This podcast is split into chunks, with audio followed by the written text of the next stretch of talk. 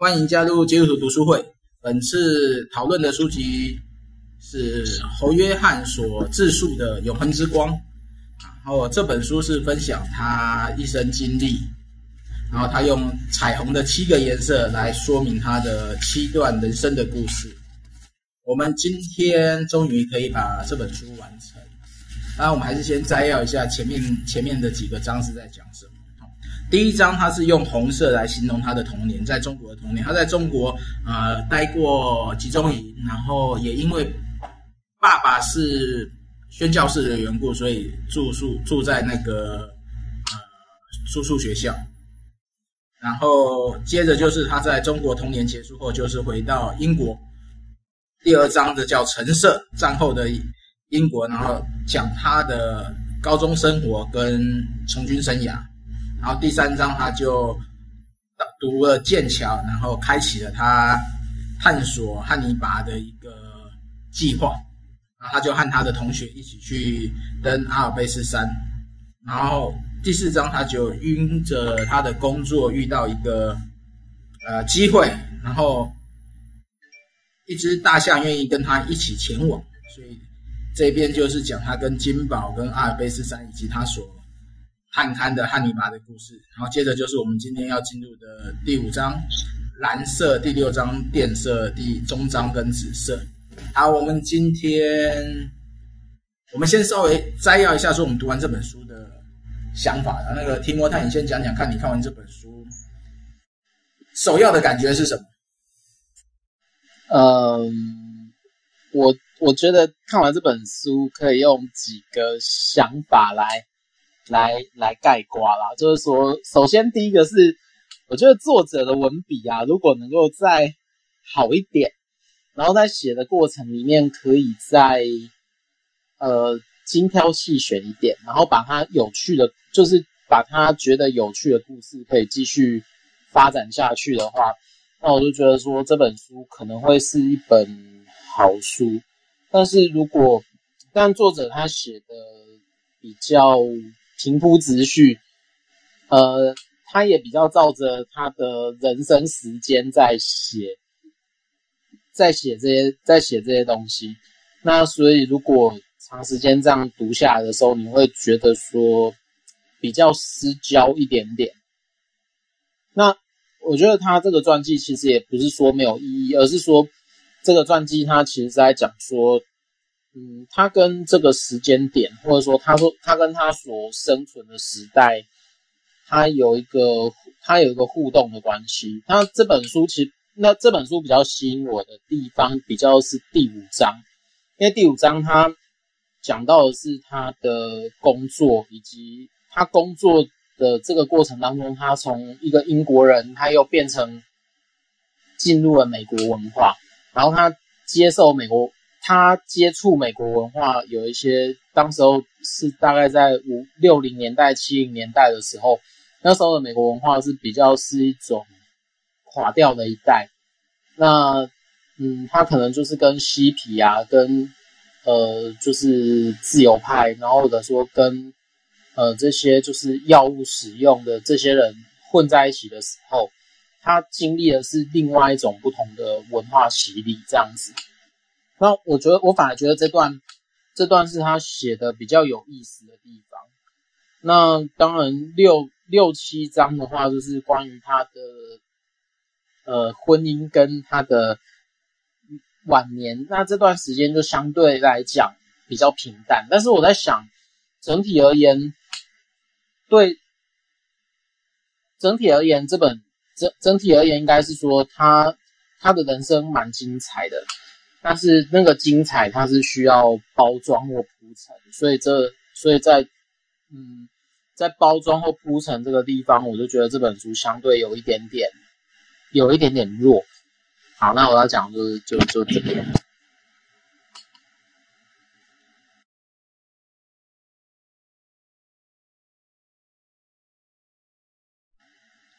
哎，好，再到呃，我已经讲完了。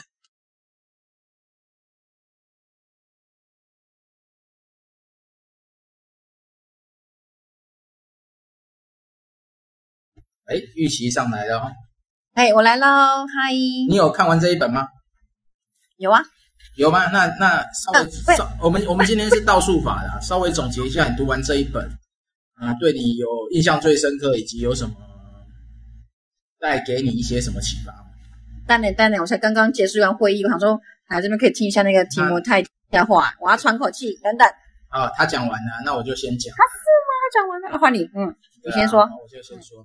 所以这本书严格来讲，它应该是一本精彩的书籍。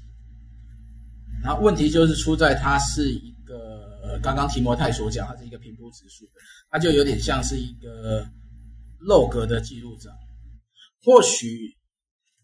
用这个侯约翰他的艺术能力吧，所以他喜欢画画嘛，会素描。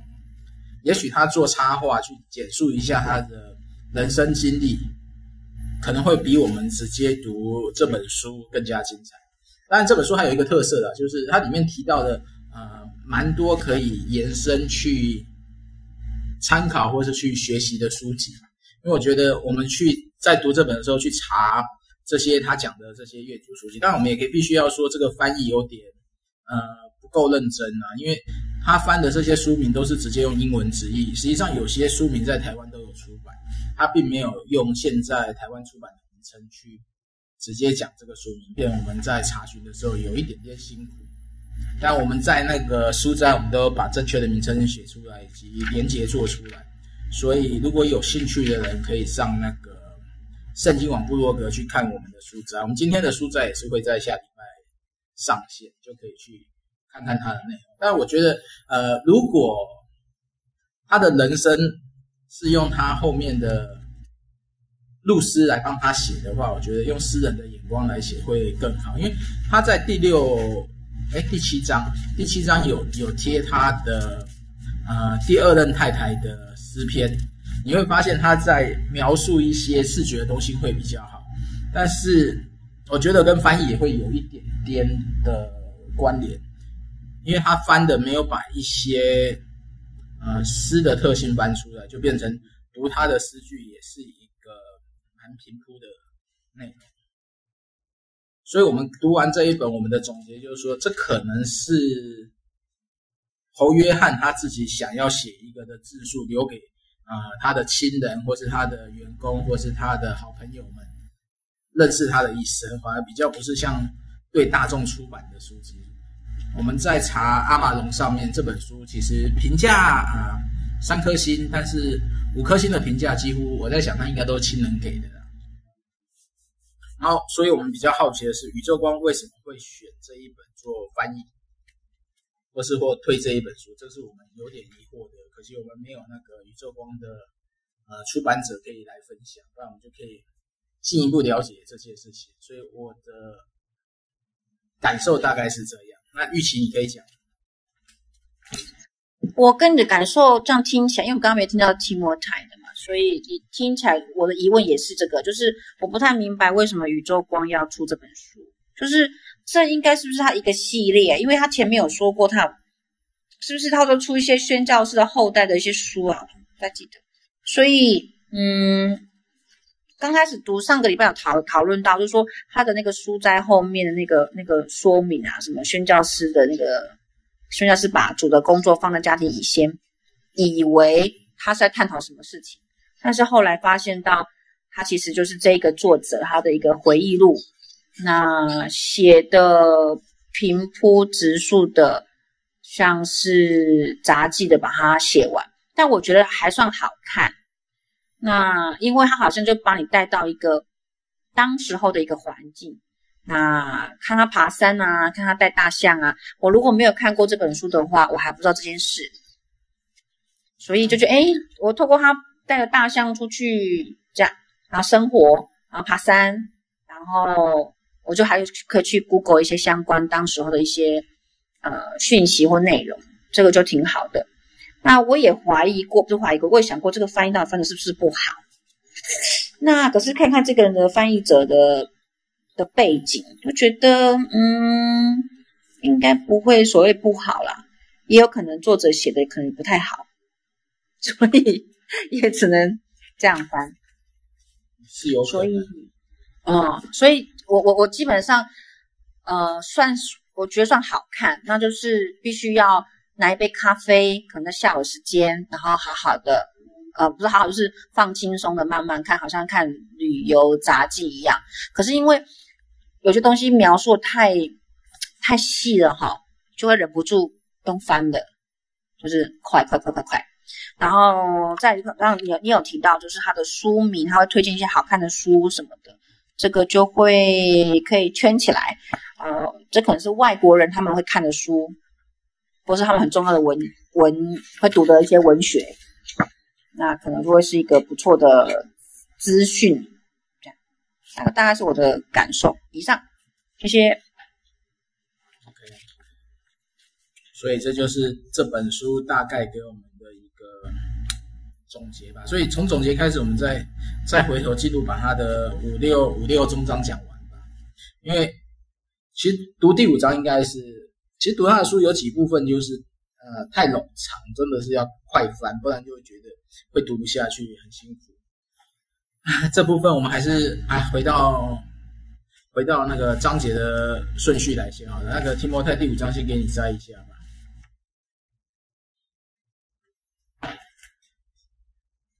提摩太，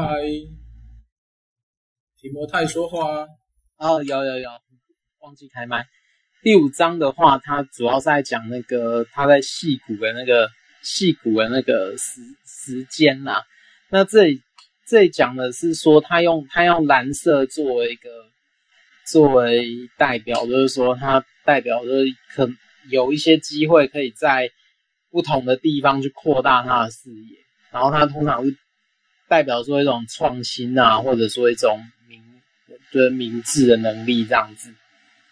那一开始他就提到，他上了一个实境秀节目，然后就是说，假装说，哎，就是说，呃，反正就是让让让人猜说到底谁，呃。带着大象翻过阿尔卑斯山，然后就是说，反正其中只有一个人是真的这样子，然后就他就讲那个故事给他的，给他一些体验这样子，然后接着他第二段就讲说他去他去旧金山的这件事情，然后他说他在也谈到说他在合唱团里面碰到了那个半导半导体。创办人的的这个过程，然后主要这段我觉得他，呃，他在美国这段时间，他有一部分是沉浸在艺术里面，所以他就会觉得说，呃，科学的发明啊，它其实跟音乐跟艺术，它其实是有一个很好的牵线的，或者很好的整合。那他认为说，这个才是就是科技发展。就是说，应该要去追求一个方向，这样。那接着呢，他就在讲说他的他在惠普的工作。那这个工作稍微枯燥一点点，就是在讲说他在工作之余，他也发展他对于艺术的那个喜好。那下一段呢，就是说他开始呃有一段时间是走向那个光明之路嘛，然后他就说他。的仪仗就发明了那个光谱仪，那反正就是说，透过那个光谱仪这段过程里面，他就是老板对他非常好，就让他有机会可以出去创业这样子。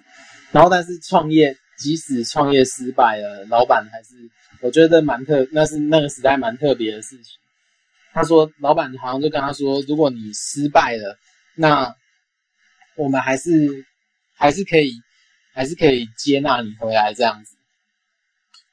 好，那这里的时候就，呃，黑熊提到了两本书，就是，呃，有一本叫 Tim，他提到那个 Tim Jackson，他就谈到说，呃，他们那一代的人其实对于资源，或者说对于，就是盲目追求一种 GDP 的成长，然后却压抑了某一些东西，呃，就是说，他就。意识到说这个好像是，呃，这他们这辈的人在消耗下一代的资源这样子，然后反正就是说，他就提到了这本就是 Tim Jackson 的那个谁说经济一定要成长这样。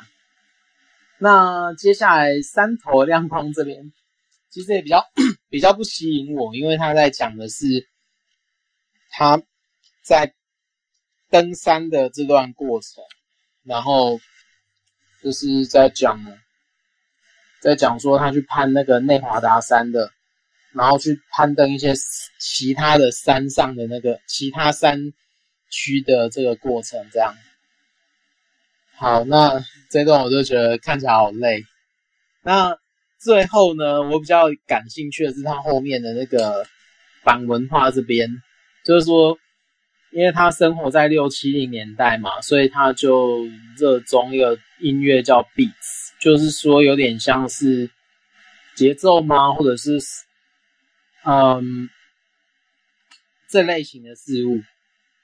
然后呃，他那个。他除了热衷 beats 之外，然后他也因为美国的这些，比如说像自由言论啊、言论自由，或者说像是 New Age，或者说一些比较政治激进的运动，那他其实处在这个过程当中，他是用一种比较冷静的方式去观看时代的变迁吧。那他就那这段时间算是作者。最快乐的时间，因为他没有经济负担，然后他可以自由探索艺术、文学、音乐跟文化。那当然，他就提到说，他有认识，他在这这个圈子里面也接触一些朋友，就是跟那个呃，就是他们会用那个 LSD 和呃一些药物，然后来来就是有点像让自己产生幻觉。或者说，在那个幻觉过程当中，他们找好像找到另外一种新的灵性体验，然后他就观察到东方的一些文化就开始进到他现在所处的美国这样子。那当然，我觉得他这边提到的一些问题是之后可以在这一章里面共同去思索的。然后他就他就认为说，诶，这个时候的基督徒其实应该要重新去想一些问题，就是说。呃，比如说我自己能够找到人生的目的嘛，或者说人生终极的意义是什么？然后基督教它是不是能够回答这些问题呢？然后就关于这些，它其实是呃，就等于说它在一个美国的有点像是垮掉的一代，或者说像是呃嬉皮啊，然后公路公路流浪啊，然后甚至是。反越战啊，这这种风潮里面，他们会重新追求生命。有些人会用毒品，或者说用呃性的解放，然后或者说用一些呃关于一些自由，或者是呃个人主义这种方式去追求一种个人的个人在这个世界的的的绝对自由，但是。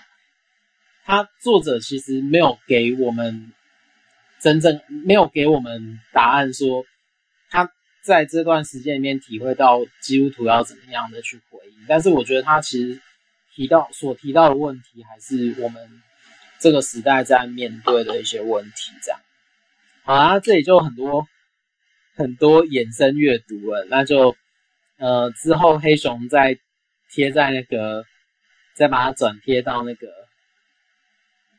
那个 line 上面，那接下来呢，就是他就会提到说，他在那个 Stanford 的那个学生社团，然后有就是那个薛华，他跟就瑞士的福音派的工作者、学生工作者薛华，在那个时代非常流行的，就是他跟呃激进左派的学生他们中间的一些互动，那还有就是。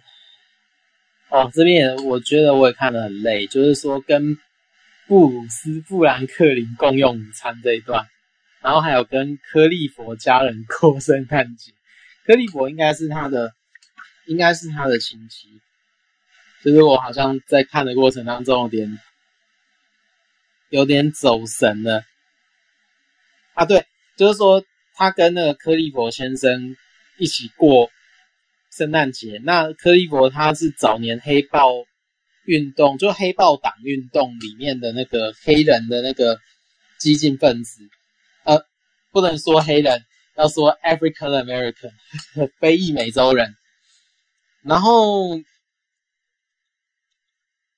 对，就是说，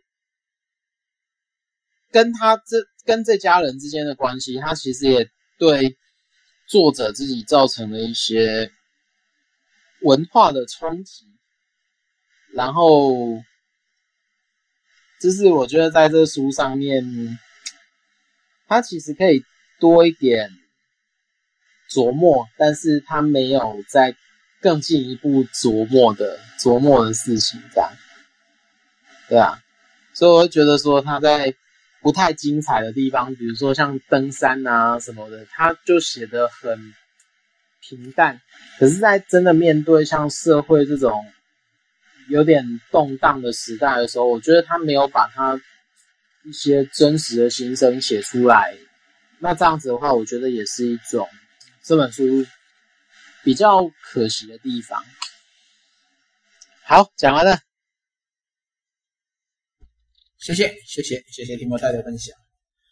对啊，读第五章，其其实这是今这一次页数比较多的地方。其实我觉得最大的关键应该是他没有把情感放进去，变成我们都在读一个记事文，然后让我们在阅读的时候可能嗯。明明很有趣的事情，但是就把它读得很辛苦。然后这边有提到他的一个，就五六零五六零年代的那个披披头士运动运动，就是简单来讲就是披头披头士的音乐啊。我们来还还在这边琢磨了很久，所以也找到一些相关的资讯。然后其中有一个呃。他写是在路上，那也 Wiki 是写旅途上的。然后我们有找到他在二零二零一二年吧，他有拍成一部电影叫《浪荡浪荡世代》，就讲当时候的一个文化背景，这种嬉皮文化。有兴趣的人可以去找这一部片子来看。然后第五章我觉得就呃很精彩的人生，但是少掉了那种呃情绪的激昂，就是。看着他一路走来，就这样了。你你感受不到那个情绪的波折，只只是感觉每一个任务就这样完成结束，然后再下一个开始。啊，对，我刚刚看到一个很重要的地方，就是在阅读的时候没有看到的啊，就是为什么他跟那个布鲁斯·富兰克林的冲突会那么大呢？就是说，我我我在我一开始在读的时候我没有看出来，但是现在在读我就看到，就是。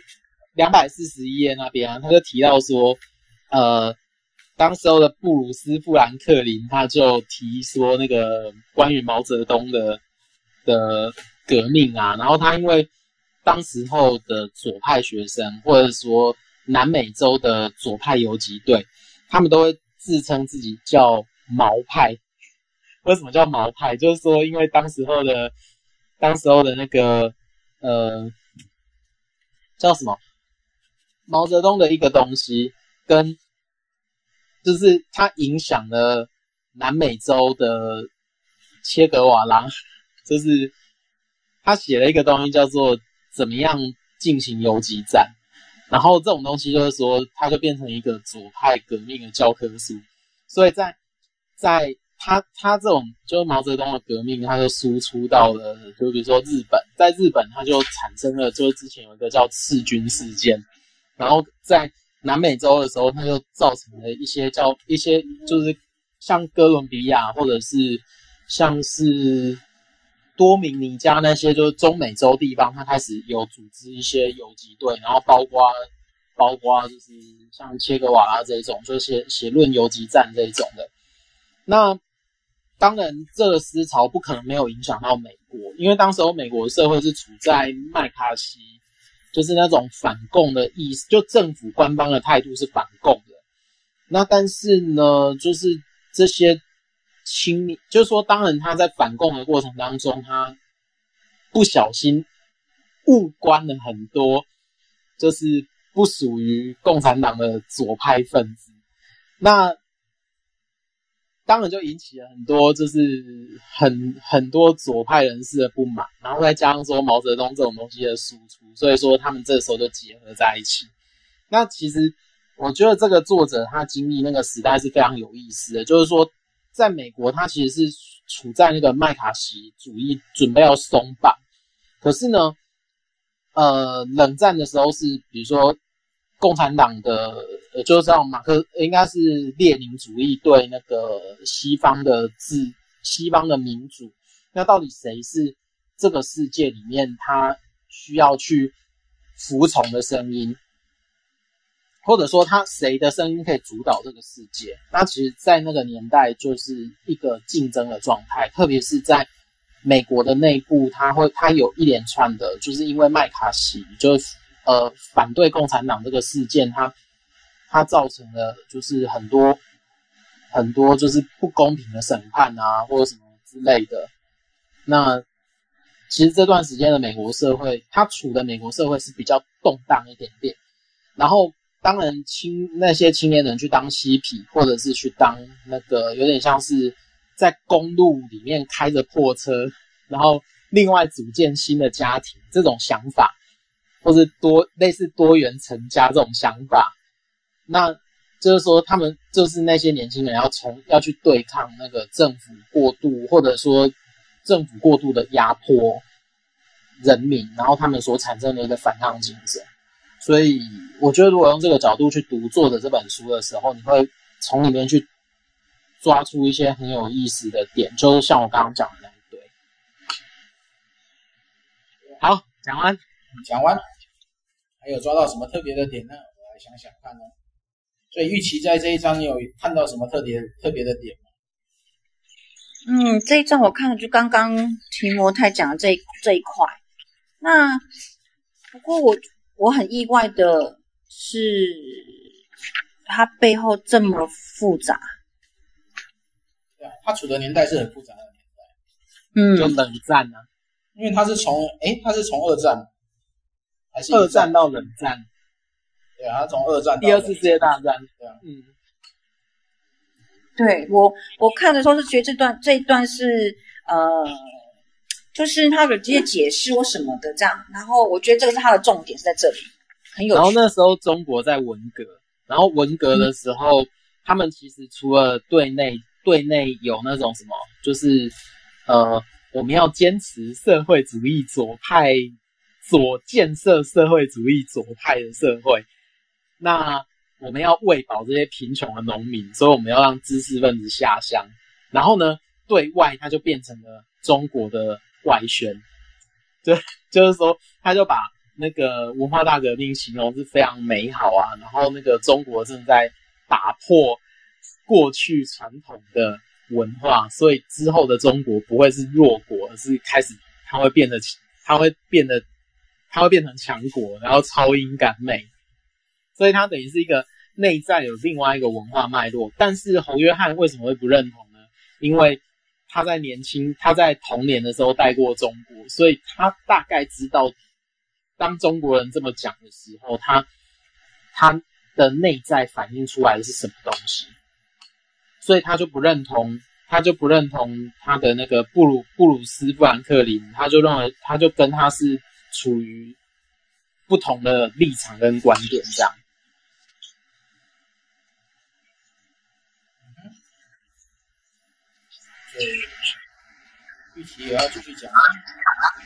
没有，我觉得觉得有那个提摩他解释完之后，就发现那个背景真的好好复杂。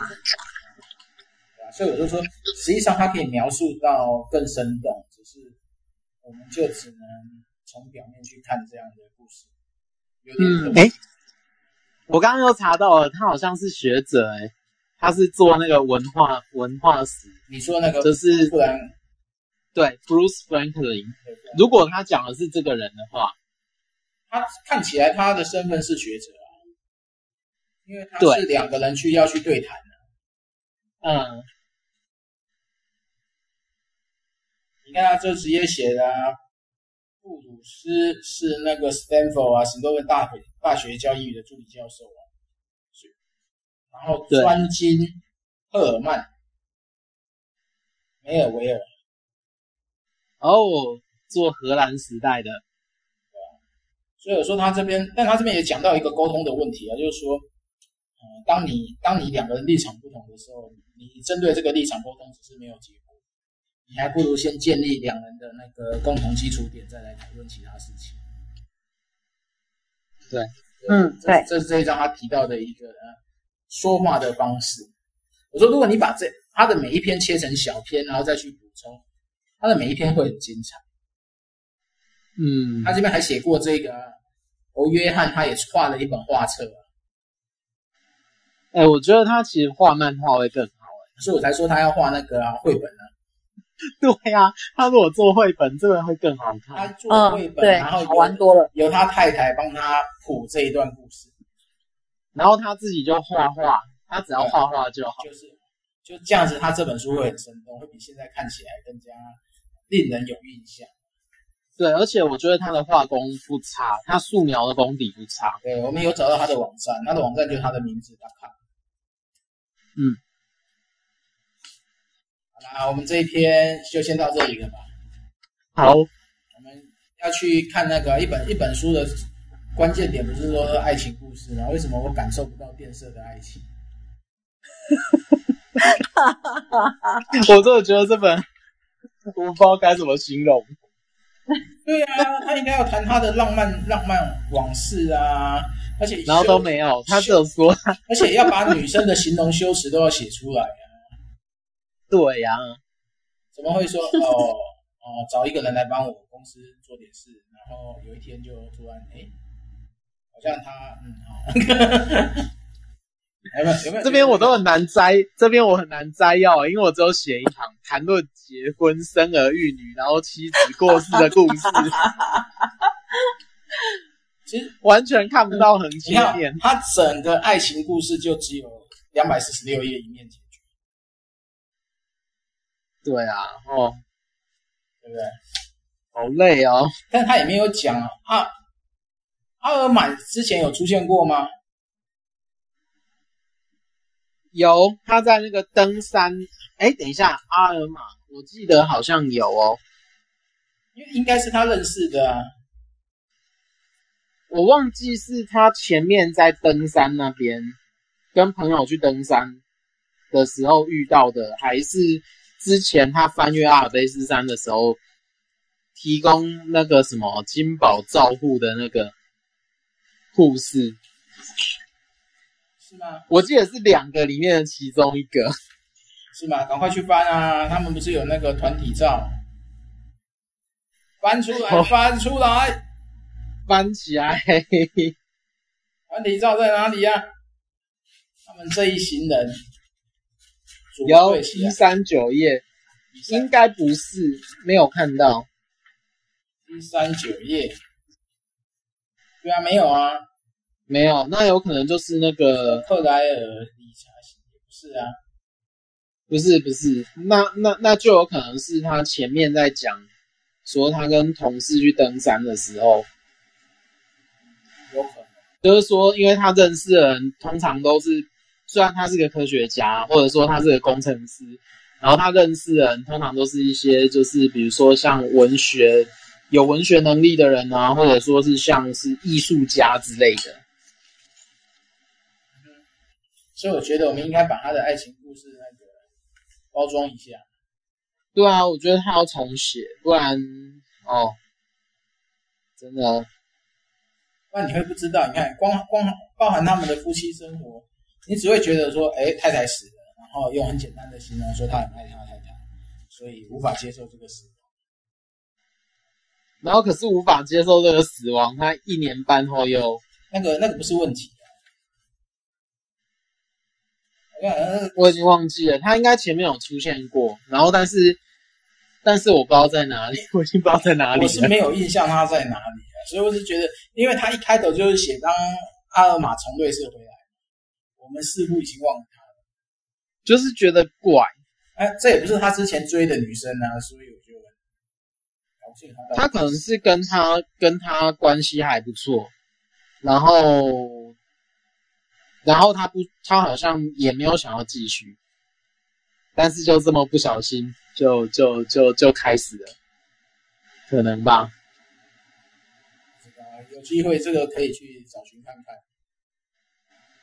我觉得他们的起点应该是蛮蛮有印象的，嗯，只是我们读书读到那个，你就知道我们读到很废的状态，读完以后就忘了他到底在讲什么。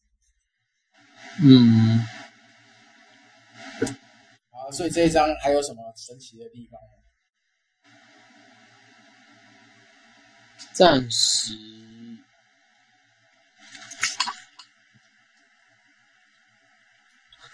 你没有，你没有就没有啊。我没有，我没有。那一起有没有啊？有没有看到他们浪漫浪漫故事的神奇面？当然，当然没有啊！你看他那个两百四十六页说，我看他开着车过来那一瞬间，我领悟我真的爱他，怎么样？这瞎哦。这边要铺陈一下嘛，最起码要形容一下女生长怎样，哪里那个，对不对？然后他就只有给你真相，他直接给你答案呢、啊嗯。哦，我爱上他了，好吧？对，好吧。对，我就觉得这这一段，如果你把把一些描述词做出来，可能你读这一段就会比较生动有趣。这会不会是传记都有这种问题啊？因为我看的传记太少，但是不然就看伟人传记都太吹捧。对啊，五星吹捧。可是如果就这个作者他自己来写，他好像很难写他自己的感受吧？是不是？就是，所以我觉得他他，他要用画的啊。啊，嗯、对他画可能比较好。他的文字能力没有他画的好。嗯。所以就觉得这看看这本书有点累啊。你一直讲累，这样我们要怎么怎么把这本书读完呢？没关系，我们就不累不累不累不累不累不累，这个是那个法拉利姐的歌。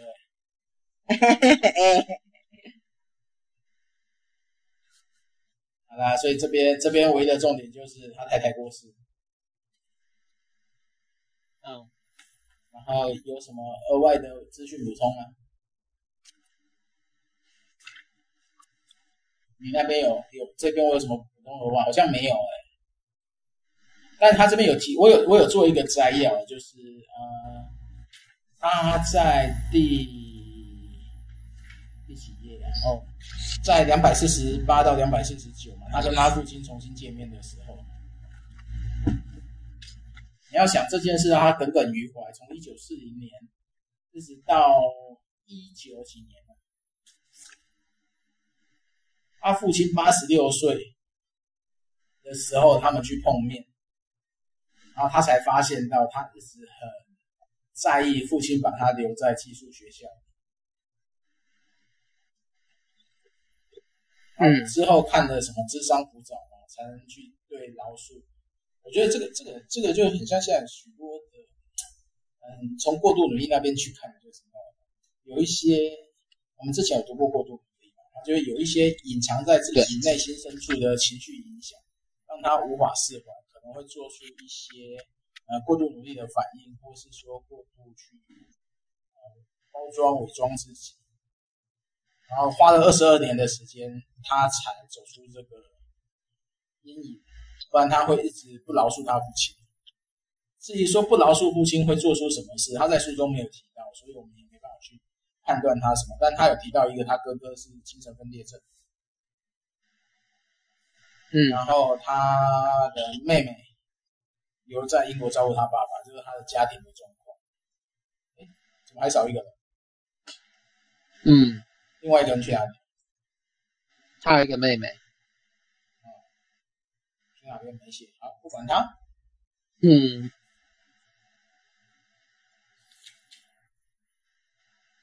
嗯，还有什么？好，我们要继续，继续啦，把这本书看完吧。来，下一章，终章。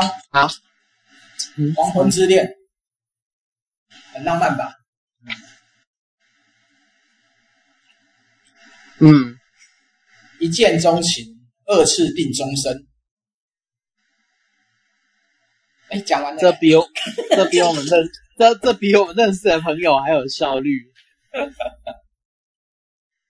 只是哎，他到底是什么身份，可以这样子叫人家来就来？对呀、啊，所以是库珀他的好友库珀厉害，还是他的身份真的是在当时是很有名望的？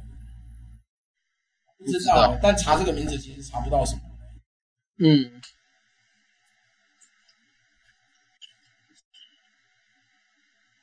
哎，你摘要啊？你不摘要，我们就这样结束了？不会吧？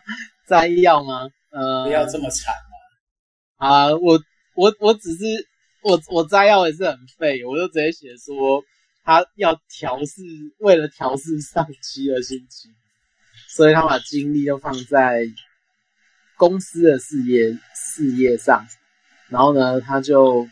他就说：“哦，反正我这边就很简单的摘要说，他就五十九岁再婚，然后他在婚前他有一些有一些心理上面的考虑，因为他觉得他太急了。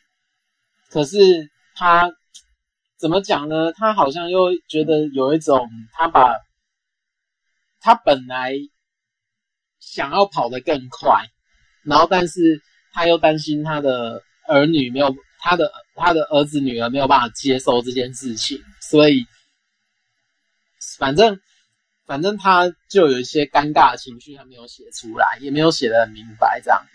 那当然，我觉得他们会不小心一见钟情，应该是有一些相同兴趣跟一些类似的背景，包包含父母都是宣教士之类的，就是他们都是宣教士的小孩，然后他们有共同。类似的成长经验跟背景，所以到最后在年纪比较大的时候，他们就他们就成为就是就反正就有点像晚年结婚这样子，就再婚啦，黄昏之恋。然后关于嗯，关于后面那个黑暗中的上帝啊，他应该是那个作者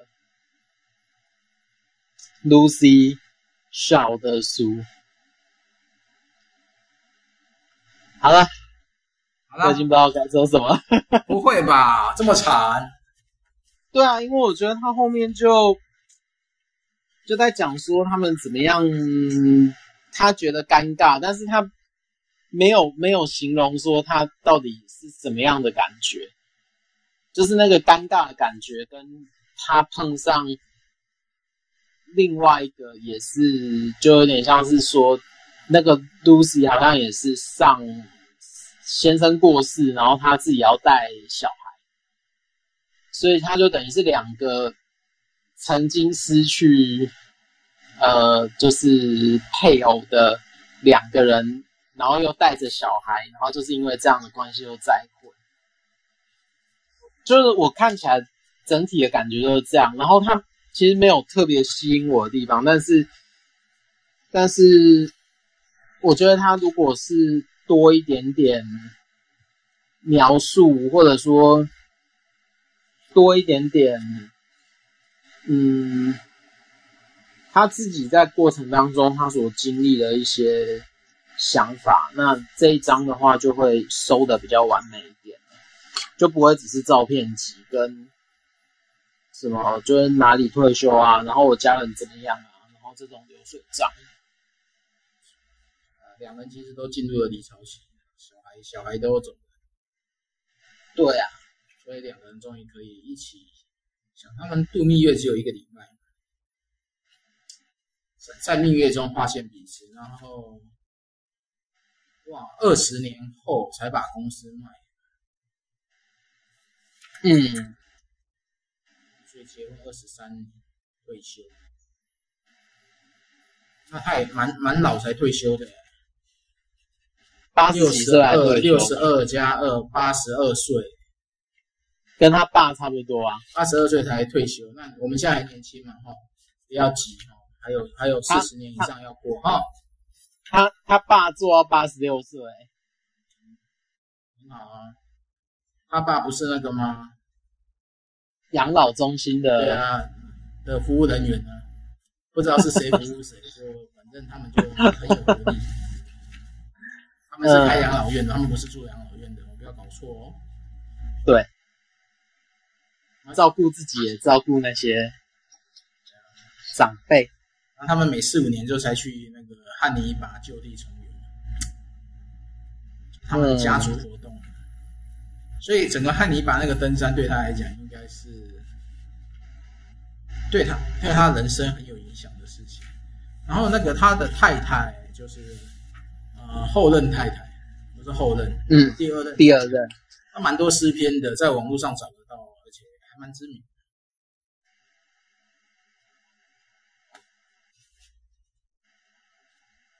啊，不要叹气啊！我终于快结束这一本了啊！应该他太太来写，搞不好会比较精彩，搞不好？好啦，我们这本结束了，还有什么想法呢？有谁有想法可以分享？下面要举手的也可以举手。皮卡丘要不要上来？他不管了，就上来了。嗯，找皮卡上来啊！要一下啊！啊，我们今天这一本就到这边，应该在放空。你给他跑了，跑了，哎呀！所以我们来讨论一下好不好？我们为什么会选这一本书？当初为什么要选这一本？对呀、啊，当初为什么选这一本？啊，就我们想说给宇宙光一个机会，然后，然后他目前就只有出这本书。不是只有出这本啊，这本只有这一本跟基督教比较有关，你看其他的心理学。对啊，然后他一系列出的这一系列就在出探索历史。嗯，我反而比较没办法去理解这一本跟，就他这本其实跟信仰的直接关系是很薄弱的。嗯，对，嗯，只能说是一个人的成长经验，但是你会发现。他跟信仰的那个结合点的部分很少，嗯，他就是标准一个理工男，但是也不对啊。你看他这些所谓的创业家都是有艺术气息，所以我觉得他的表达方式应该是不是在文字上。你们可以去他的网站上看，真的，我觉得他的文字。他的文，他的文字可能会比较好那么应该说他，他如果做插图，然后他太太帮他写，那就会，那就会是不一样。他好多画哦，其实可以看 JH 那个什么澳澳洲也有一个是那个也叫 John Holt，所以会找到两个人重叠的画。哎我差点差准，差点看错键。只是他的画，你去看他的那个，就是说以他封面这一幅画，它的颜色色彩的累积是很好的。以油画来讲，那油画没办法从电脑档案看，这个一定要从那个实体画去看它的光泽反射，搞不好会比你看到图片更更吸引。对啊。好啦，今天今天就我们今天可以早点结束了，因为这么好累。我们终于读完了这一本书，下礼拜下礼拜我们就是 open mind 的时间了，可以嗯可以解放一点，没有任何的界限，只要只要大家同意通过，我们就来读那一本。所以下礼拜是读那个伯克莱的畅销书的七日排行榜。嗯，好，不过下礼拜我不在哦，我在营会中，所以请假。我请假，你可以先选一本书给我。对好，你从排行榜那边，反正我们就到时一起去评估选择，再告诉你结果。嗯，你要读小说也可以，你要读理财的内容也可以，你要读漫画，我们也没意见。他畅销书有一本叫做《心智多义，单字大全》，读这本应该蛮刺激的。这个 如果万一不小心中了，我都不知道怎么讲。大家一起来读读，互相考试啊！大概只能这样吧，还蛮多漫画的。对，真的，还是要看那个一六八断食。然后我们就真的来做一六八断食 啊，对啊，其实蛮多书可以选择的啦，所以所以下礼拜不能来，也可以先选一下书。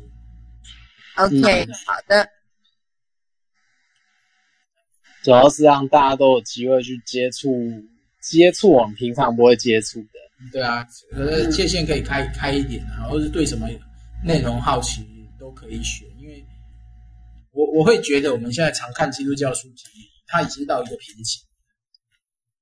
嗯。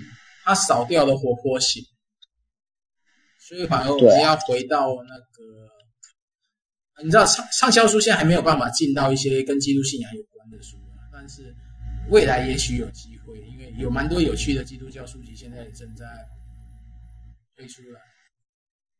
我最近也看到一些很硬的、很硬的像圣经考古的书，然后它用不同的形式在。其他出版社出版，就比如说像商务啊，他最近出了一本《地中海》，然后去查了一下，就是说那个作那个作者，他其实写了一本，就是就 very short introduction，他写了一本圣经考古，就简介圣经考古的书。那还有最近的一个什么腓尼基人啊，或者说像是地中海的什么，就中世纪的地中海，他其实。都有一些跟圣经相关的背景，对啊。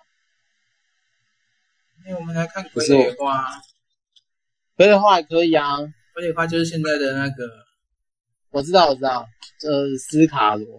对对对对，就是那个那个什么大大什么大头大头领过世了，大骨大骨头大骨头过世。我们可以看这一本啊，看起来蛮不错的。那一本，据我据我念台文的朋友说，他觉得那一本的文笔没有到真的很好。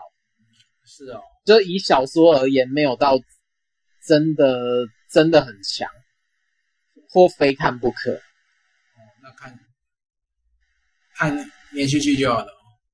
没有，因为因为他说比他优秀的小说太多了，就是文笔比他流畅啊，或者说。但但是但是他说，如果你真的闲的闲着，然后而且很有时间的话，那就那就看吧。嗯，OK 啊，我我朋友是这样跟我说的。这个意思是说看剧就好了吗？听起来是这样，就是就是就是又是一个那个改编剧本比原著剧原创剧本还优秀的东西。也很难说，因为它原创跟改编，它有很多不一样的地方。因为我周围也是有朋友把它看完，然后他就说他其实改了很多，就是说他光是斯卡罗第一集跟第二集的内容，就是说他就改了小说里面的一些东西，为了要增加他拍摄时候的戏剧张力。对啊，就简单来讲就这样喽。OK。好，我们今天到这边，下礼拜来选书，看起来蛮多东西可以选的。我们已经没有观众了，所以我们可以休息了。耶、好啦，下礼拜继续啦。下礼拜我们来好好来聊书的啊。我们人越来越少了，这样不行啊。继续读。好，各位晚安。好，好，晚安，拜拜。拜拜。拜拜。